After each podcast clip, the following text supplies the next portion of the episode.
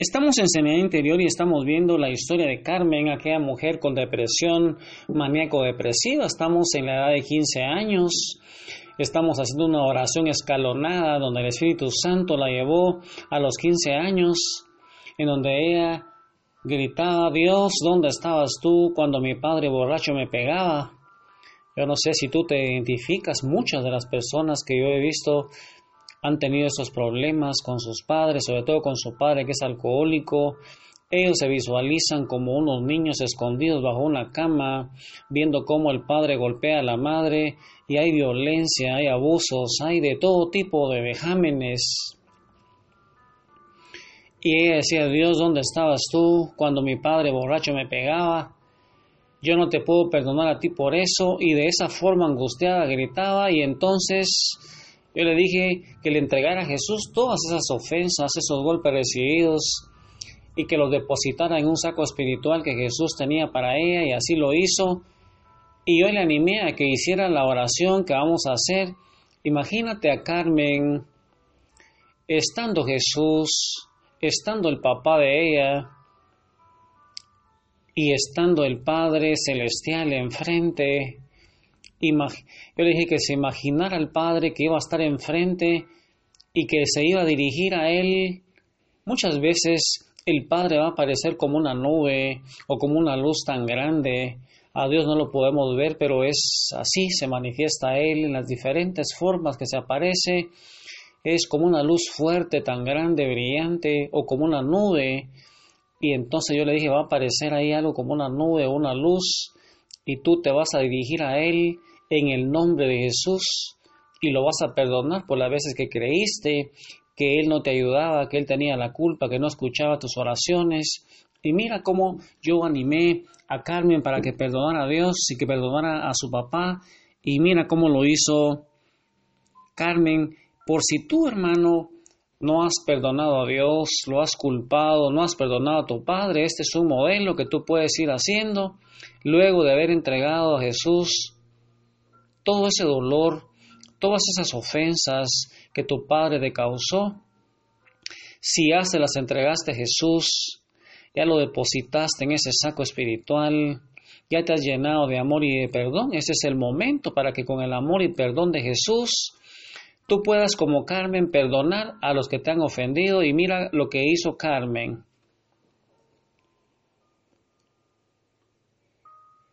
Señor Jesús, Imagínate a Jesús enfrente de ti, de su corazón, de sus llagas, aparece una luz tan grande. Y tú le vas a decir como Carmen, Señor Jesús, lléname de tu amor y de tu perdón, porque yo necesito perdonar a Dios Padre por las veces que creí que me abandonaba y no me escuchaba.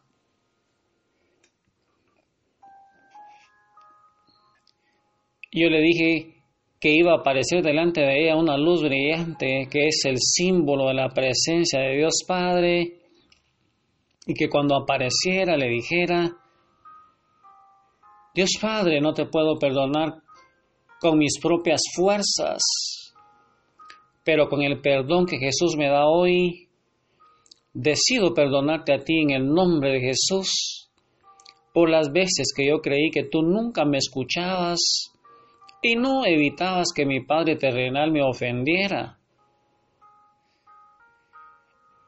Después de terminar esas palabras, Carmen en ese momento empezó a respirar más tranquilamente y yo vi y sentí mi corazón que luego de esa oración hubo una transformación en su vida, parecía otra persona, ya no volví a ver a Carmen, pero creo profundamente en mi corazón que su vida fue transformada. Cómo me hubiese gustado verla otra vez para darle, para haberle dado seguimiento o tener un grupo de oración en donde yo pudiera atenderla a ella de una forma más espiritual. Y con el ejemplo de Carmen, hemos ido observando que la falta de amor de los padres, sobre todo ahí en la primera infancia, van produciendo una baja autoestima y van produciendo algunos complejos. Estos entonces son muchas veces secundarios a esa falta de amor de los padres, rechazo de ellos o por algún otro incidente ocurrido en la niñez. Estas personas se van llenando de mucho dolor, se van llenando de rencores, de resentimientos, y eso va desembocando en problemas psíquicos, problemas somáticos, problemas espirituales, problemas del cuerpo, del alma, del espíritu. Y eso es, hermano, lo que vamos a ir observando en las próximas predicaciones. Sigue haciendo tu lista, sigue haciendo esa lista de todos los recuerdos dolorosos que vengan a tu mente, que el Espíritu Santo te los traiga o que tú te recuerdes. Y, hoy, hermano, vamos a empezar a ver otra necesidad básica. Te recuerdas que hay varias necesidades que si no son llenadas en nuestra infancia, van a repercutir en nuestra etapa adulta. El día de hoy vamos a ver lo que es el perdón. Otra necesidad de cada niño es recibir el perdón y los padres tenemos que perdonar muchas veces al niño y si él o nosotros como niños no recibimos suficiente perdón, por los errores hasta, hasta llenar su vaso y hacerlo rebosar de perdón, esto va a causar que cuando llegue a, ser adulto no va a existir el perdón en su corazón para poder perdonar a otras personas, ya que como se dice nadie puede perdonar más de lo que ha sido perdonado, y el perdón es algo muy sutil, decimos perdono pero no olvido, eso no es perdón. Perdón es quedar con la persona como si el asunto no hubiera ocurrido. Y hermano, eso es lo que vamos a seguir predicando en la próxima predicación.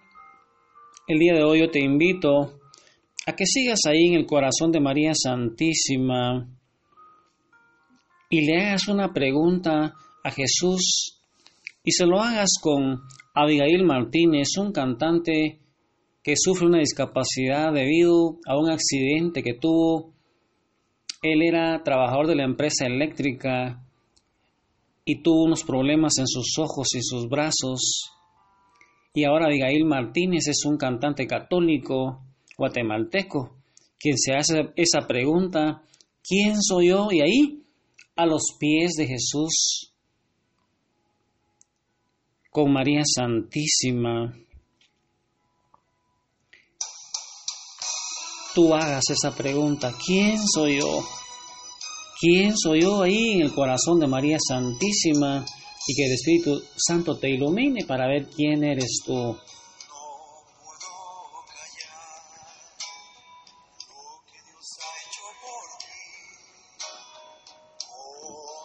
Thank you.